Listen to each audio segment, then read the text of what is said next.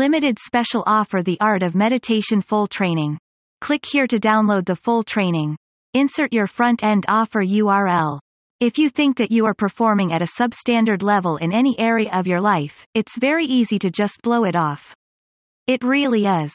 It's very easy to think of it as another bad day or a series of bad days. It's tempting to think that you're just going to get out from the under, whatever it is that's holding you back and things will go back to normal. Unfortunately, your definition of normal starts to slide and can you end up settling for less than optimal existence. You get used to frustration. It's easy to get accustomed to a lot of disappointments. Sooner, rather than later you let go of your earlier ideals and you just settle for a life that's really not worth living. That's really quite far from the kind of life you'd like for yourself. Sadly, by that point, you feel like you really can't do much of anything. You need a reboot. You need to know when to perform a personal reboot, so you can get your life back on track. Otherwise, it's too easy for this pattern to play out in your life, and you end up frustrated, stressed out and powerless at some level or another. You deserve so much more. Here are the 10 signs that you need a personal reboot. If you find yourself thinking about just one person or just one issue in your life, over and over again, it means that there's something wrong. This means that a lot of your mental and emotional energy are being drained by that one element in your life. You're definitely not living a balanced life, this is a clear indication of that. You need to make certain changes to ensure that your focus goes to balancing your life's needs. If it doesn't take much for you to react in a very negative or overly emotional way, you might want to sit up and pay attention. You might be possessing the world's stimuli in all too personal way. It's very easy for you to put yourself in the middle of something that you see her touch, smell and taste. This is a serious problem because we all know that the world is not about us, it definitely doesn't revolve around us. Unfortunately, if you feel that everything is about you and you respond emotionally to a lot of things and it doesn't take much for you to go off on the deep end as far as your emotions go, this may be your assumptions. You may have assumed at the deepest level that the world is all about you, that's why you're reacting so emotionally. According to research studies, behavioral psychologists found out that people actually make most of their decisions impulsively. Only when they are asked to explain their decision, they'll come up with seemingly rational or reasonable explanations for doing so. Pay attention to your decisions. Are you active and conscientiously weighing a lot of factors before you make a call? Or are you making these decisions based on how you feel? If that's the case, then ask yourself, if you are emotionally overreacting or have a tough time by keeping your emotions under control. If this is the case, then it may well turn out that a lot of your decisions are impulsive and emotional in nature. This may lead to you regretting a higher than normal amount of those decisions. This doesn't seem like any kind of memory or concern that enters your mind is enough to get the better of your emotions. You find yourself feeling sad, overly concerned or upset easily when you think about certain things. If this happens pretty much across the board, you may want to view this as a red flag.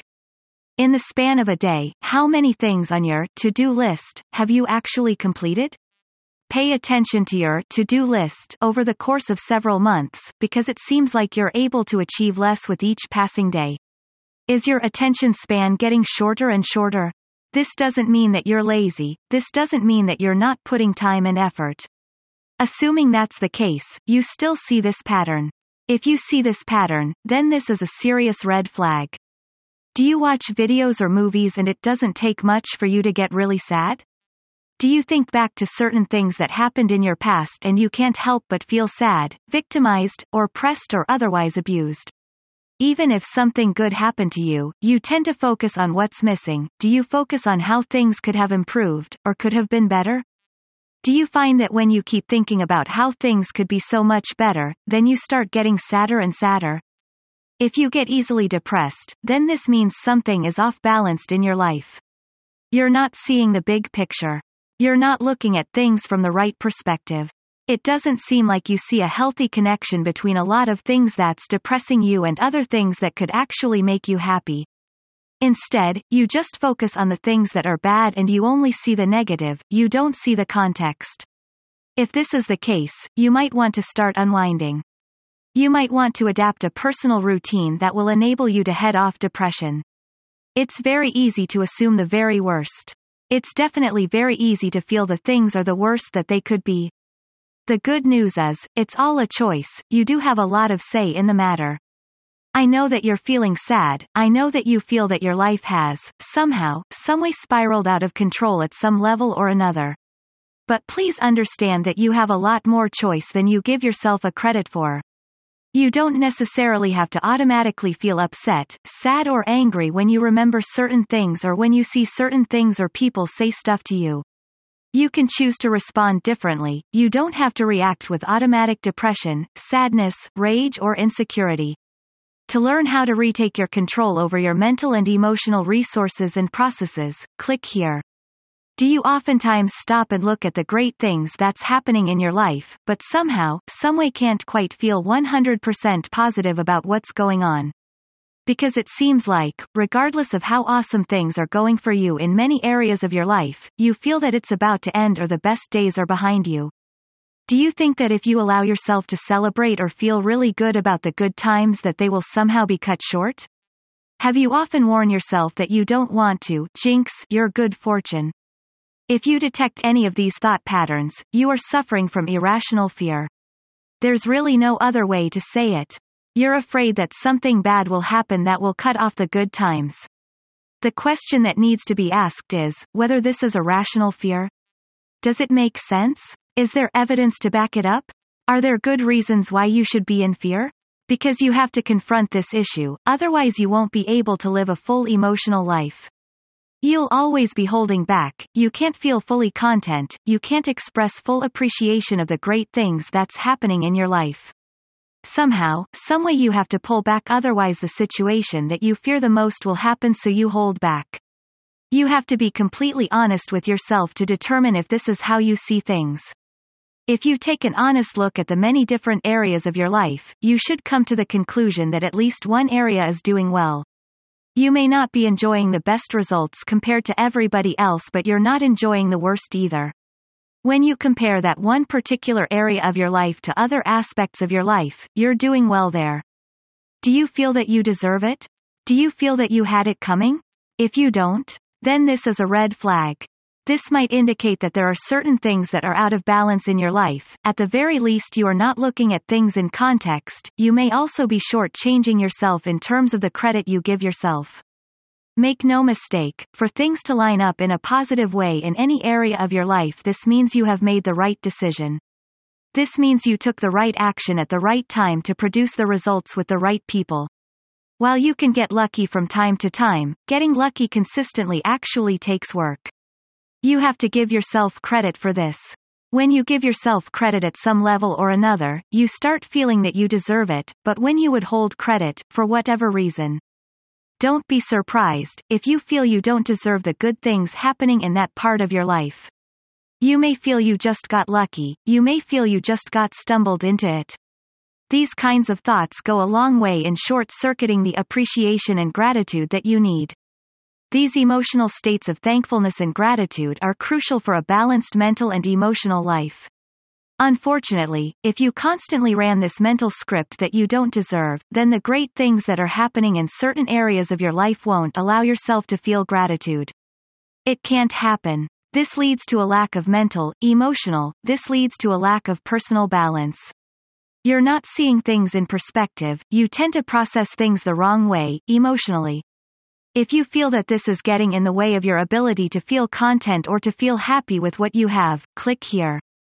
This will enable you to get much needed reboot, that will enable you to start tapping the power of personal gratitude. Although I'm aware that insomnia actually has different causes and not all of them are all psychological or emotional in nature, please understand that consistent sleeplessness is a holistic sign. You may be doing certain things physically with your daily routine and might be getting in the way of a full night's sleep, that much may be true. However, your attitude, your mindset and your emotional state also play a role. Oftentimes, this role actually is much bigger than the physical aspects of your daily routine. You have to allow yourself to get that full night's sleep. If you don't, you won't have such willpower the next day. It will be harder for you to focus. It will be harder for you to do the kinds of things that will move your life forward. You'll continue to struggle putting in less than 100% day after day, and believe me the shortfall will come back to hunt you. Please note that insomnia every once in a while is usually not a problem. In fact, that's quite normal given how busy our lives have become. However, if you notice that you cannot get a full night's sleep for several weeks, there's a serious issue, you don't necessarily have to suffer from really severe insomnia. Your insomnia doesn't have to involve you sleeping one or two hours per night. If you notice that you cannot get a full 8 hours of sleep, pretty much on a consistent basis week after week you need to take notice this is a serious red flag. It shows in no uncertain way that there are elements in your life that are simply off balanced. You need to actively figure out what those elements are, you need to start working on getting your life back in order. Because it may seem like a small thing, but insomnia actually is a very big indicator of serious issues. As far as how you are managing your life. One of the worst things you can do is to worry about the future, it really drains your personal, mental and emotional batteries. It really does. Why? Well, you're picking around ideas in your head on what could happen, you're playing with possibilities. But the problem is, things haven't happened yet. In many cases, it's very easy to worry yourself sick about things that haven't happened yet. These are things that you are afraid that will happen, these are things that you are scared, these are the things that may yet turn out and you're scared of. In other words, you are spending a tremendous amount of mental and emotional energy worrying about stuff, feeling bad or concerned about stuff that isn't real. It hasn't happened yet. Depending on what it is, there might even be a very high chance that it would not come to pass. Unfortunately, the more wound up and emotionally worked up you get about a mere possibility, the more you dream yourself. Don't be surprised if you can't focus that well, don't be too shocked if you have a tough time sleeping or your attention if very very short. You might want to look at this thought pattern or mental habit the next time you get really emotional over trivial stuff. Constant worry drags you down on so many levels, but it really doesn't put a dent. It doesn't make a dent on the problem that you're so focused on. Listen up. If any of the signs above apply to you please take this seriously, you cannot let things continue the way they're going. It's very easy to see that you're not headed in the right direction. It doesn't take a rocket scientist to figure out that if you let this pattern persist, you might end up in a bad mental, emotional, psychological and physical place. There are certain things that are seriously wrong with your life and these are just symptoms. They indicate a life that has gone off the rails at some level or another. You have to take action. You have to step up. You have to take matters into your own hands. The good news is, this doesn't have to involve a tremendous amount of money and you don't have to burn through a huge amount of time to get your mental, emotional and personal life back in order. In fact, there is an easy solution available to you. This is not new, this has been used by millions of people over hundreds of years. It is 100% drug-free. That's right. Absolutely no chemicals involved. It is 100% natural, it all comes from you. You don't take anything in, you don't take anything artificial, it's all you. It's 100% conscious, you are always in control, you call the shots as far as the solution is concerned. What is this solution? Well, before I tell you, you're probably already doing it, you just might not figured it out, you might actually be engaged in this at a fairly low or shallow level. You might even enter this mental state for a few minutes, every single day.